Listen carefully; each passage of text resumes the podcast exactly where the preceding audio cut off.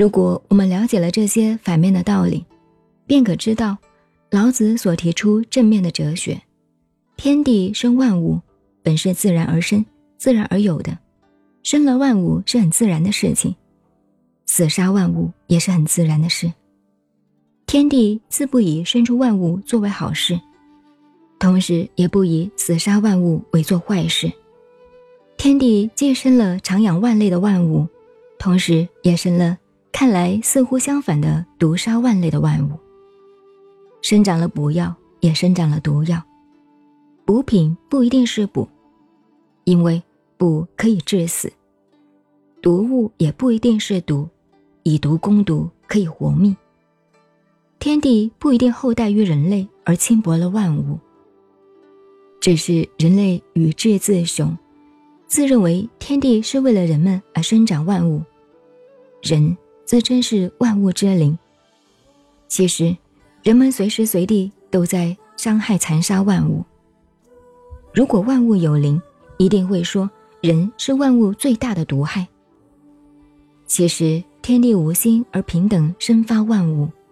万物亦无法自主而归还于天地。所以说，天地不仁，以万物为刍狗。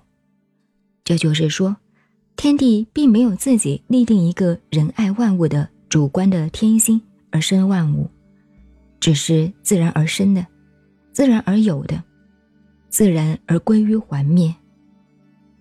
如果从天地的立场，是万物与人类平等，都是自然的。偶然的暂时存在，终归幻灭的刍狗而已。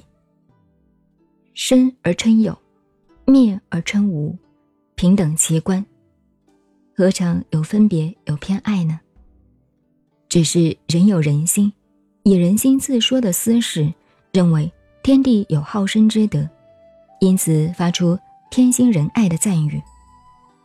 如果天地有知，岂不大笑我被痴儿痴女的痴言痴语了吗？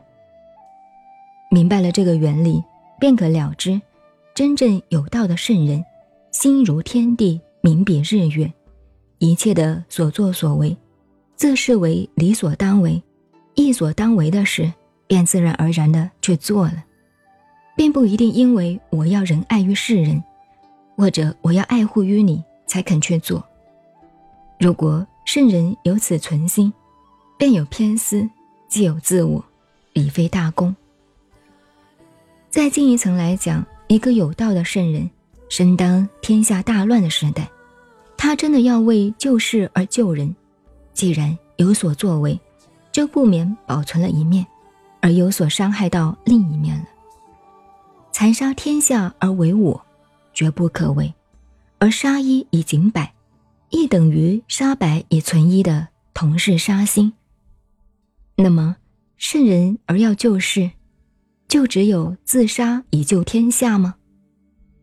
自杀既不能救天下，天下亦非残杀可以救得了的。所以佛说：愿度尽众生，方自成佛。但以众生界不可禁锢，无愿亦永无穷尽。